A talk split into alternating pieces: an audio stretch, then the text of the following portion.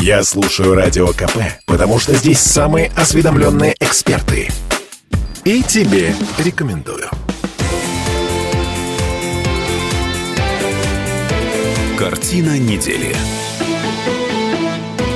Это мы вернулись в студию радио «Комсомольская правда». Я Дмитрий Делинский. Я Ольга Маркина. Ректор Гуманитарного университета профсоюзов Александр Записоцкий. Вместе с нами на троих подмикро информационные итоги уходящей недели. В предыдущей четверти часа говорили о местной локальной политике. Сейчас говорим о международной. А Путин таки встретил Эрдоганом. Причем а, эта встреча состоялась э, через сколько? Через неделю после того, как Эрдоган на Генассамблее ООН заявил, что Крым а, не российский, Крым украинский. Угу.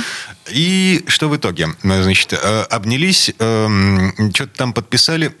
Какие результаты этой встречи? А почему мы с вами их должны знать, я вас спрошу?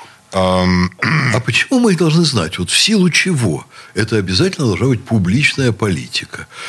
Э, Если они там о чем-то договорились, давайте будем радоваться. Вот если не договорились ни о чем, тогда действительно грустно.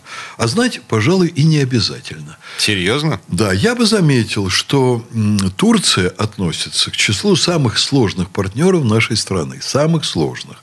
Договариваться с которым и выстраивать какой-то баланс интересов чрезвычайно сложно. И я думаю, что вот эти взаимоотношения с таким партнером не могут выстраиваться в зависимости от того, что думает Эр- Эрдоган о Крыме. А если смотреть на вещи глазами Эрдогана, ему может очень многое не нравиться в России, в принципе. Ну, например, ему может не нравиться то, что мы поддерживаем Армению. Например, ему... Но мы не поддерживаем Армению. Поддерживаем, поддерживаем Армению. Как это не поддерживаем? Ну, знаете, я бы не сказала, что мы уж так сильно поддерживаем Армению. А я бы, например, сказал, что Путин четко заявляет, что если начнется во- вооруженный конфликт между Азербайджаном, там, он не, не конкретизирует Турцию, с, именно с Арменией, а не с Карабахом, то Россия вынуждена будет вмешаться на стороне Армении. Вот этого одного достаточно. А у нас э, единое военно-экономическое пространство. Я забыл, как называется эта организация. Эм, ОДКБ. ОДКБ, да. Да, Организация ОДКБ. договора коллективной есть, безопасности. вы Нагорный понимаете- Карабах туда не входил, а Армения на минуточку входит. Да. И у нас есть договор. Вот когда я приезжаю на Запад и начинаю разговаривать с белорусами, которые там, ну, работали в Москве, работали там, работали здесь, они мне на полном серьезе говорят, что значит, если бы Владимир Путин не заявил о поддержке Лукашенко, то его бы местные силовики снесли. Ну, Я не знаю, правда это или Вполне нет. возможно, вполне Вот. возможно. Но они мне такое утверждают. Я с ними не вступаю в споры, я это не принимаю на веру, я это не рассматриваю. У меня нет вот такой информации. Я в этом, правда, сомневаюсь. Я думаю, что Лукашенко крепкий парень, но я даже споры не начинаю.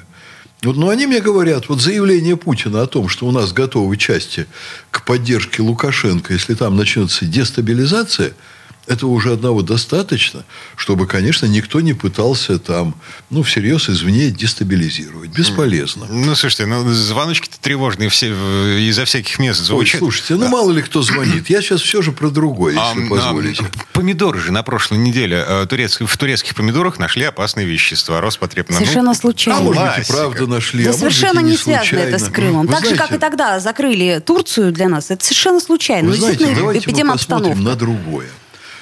Очень сложно выстраивать баланс интересов с такой страной. Потому что Турция пытается расширить свою экспансию повсюду вокруг, где только можно. Стать региональным лидером там, где у нас есть свои собственные интересы. Есть, безусловно.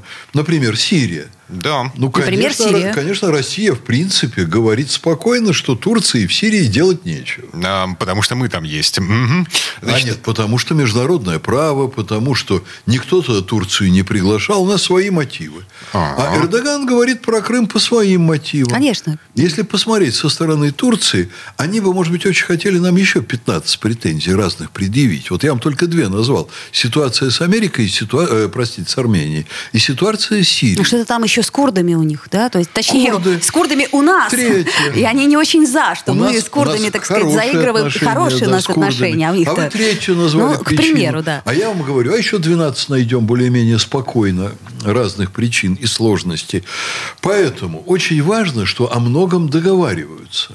Очень о многом договариваются, во многом друг друга поддерживают. С Турцией надо, в принципе, иметь хорошие отношения, не ценой, конечно, там уступки собственных национальных интересов, не игрой там в одни ворота, нельзя, чтобы только нам голы забивали. Вот. Турция должна идти где-то нам навстречу, где-то мы ей. Это, конечно, огромный для нас курорт, это огромный торговый партнер, это страна, которая находится рядом. Там есть, на самом деле, другие очень серьезные вещи. Например, еще один канал, который копает Турция. И у нас обход, есть... э, Босфора, Да, да? и у нас есть подозрение, что по этому каналу за большие деньги они будут пропускать значительно больше кораблей НАТО, чем они пропускают сейчас по известным морским конвенциям. А, или российских эм, кораблей. У нас же единственный авианосец, он не считается авианосцем, его построили как авианесущий крейсер только из-за того, что его строили, извините, на, на черноморских эм, предприятиях судостроительных, а через Босфор он проходить не может. Ну, в смысле, авианосцы проходить через Босфор не могут. Там много сложностей очень. Еще раз скажу, очень непростая обстановка. Поэтому на самом деле даже вот самостоятельную ценность просто имеют возможность диалога, возможность для этих двух людей сесть вместе, поговорить и отстроить какой-то баланс интересов. К этому надо относиться спокойно. Если кто-то хочет, чтобы из-за реплики в ООН Эрдогана по поводу Крыма мы прекратили все отношения и навсегда перестали есть помидоры, то, на мой взгляд, вот это и была бы самая большая глупость. Мгм. Так а, что же он тогда ляпнул-то это? А у него, наверное, есть какие-то внутриполитические амбиции, а у него есть там какие-то определенные там силы, с которыми он про- противодействует, и он в пику этим силам может Или это наоборот. сказать. Или, наоборот, с кем-то надо А дружить, него- а кому-то надо сказать приятное, Да, правда? Конечно. А у, у него очень сложные отношения с Соединенными Штатами. Ведь А, э, Турция страна НАТО, на минуточку, и закупает американское вооружение. а она закупает, оказывается, теперь еще и российское Ну, не вооружение. оказывается, уже давно закупает Да. российское вооружение. Поэтому на двух стульях. Американцы этому не рады. Поэтому, значит, где-то вот он должен очень играть сложную политическую игру.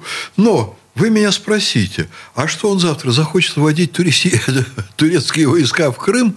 А, а что, он завтра захочет вводить турецкие войска в Крым? А, спасибо, что спросили.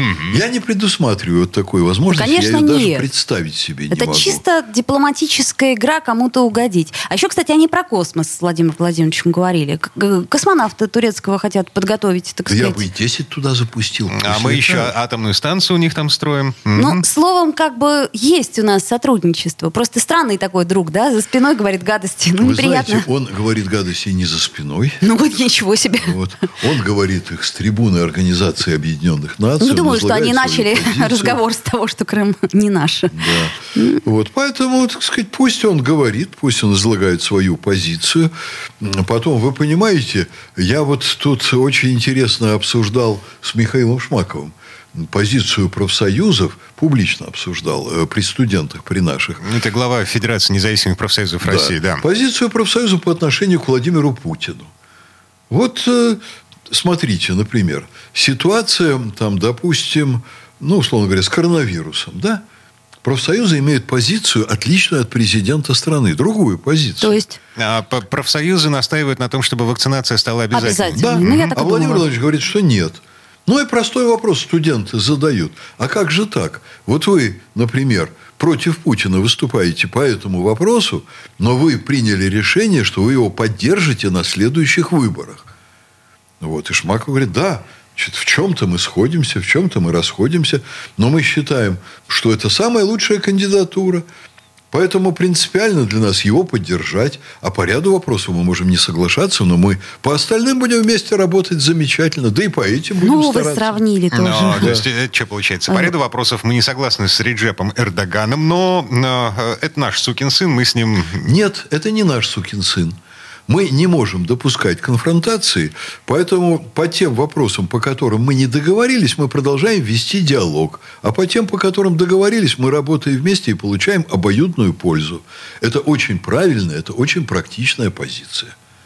Так, приговариваем. Э, Мы, мы прагматики. Ну, вот, мы прагматики. В каком-то смысле мы прагматики, тем более, что, смотрите, у нас еще дополнительно открыли Египет, э, ну, к Турции. То есть, ну, если А, что, это, то... это- это к помидорам Это к дополнительно. помидорам, да, это я к чему говорю? К тому, что, ну, не будет Турции, будет Египет. Вот Какая женщины все время разница? переводят на помидоры и на курорт. Ну, А, понимаете, прагматики? по- прагматики, И женщины после это... этого кто-то хочет, чтобы мы исключили гендерный признак из нашей жизни вообще, чтобы мы к мужчинам и к женщинам относились одинаково. Александр Сергеевич, вы же понимаете, что она троллит нас с вами? А, понимаю. Александр Сергеевич, но Египет это же прекрасно, понимаете? Вот с 15 года там все было очень опасно. Вот проверяли, проверяли, опасно. А вдруг раз и стало безопасно. Олечка, и мне с вами обсуждать эти все проблемы безумно приятно. Я Продолжайте рада. в том же духе. Я рада, но тем не менее э, Египет то, что открыли, это хорошо или плохо?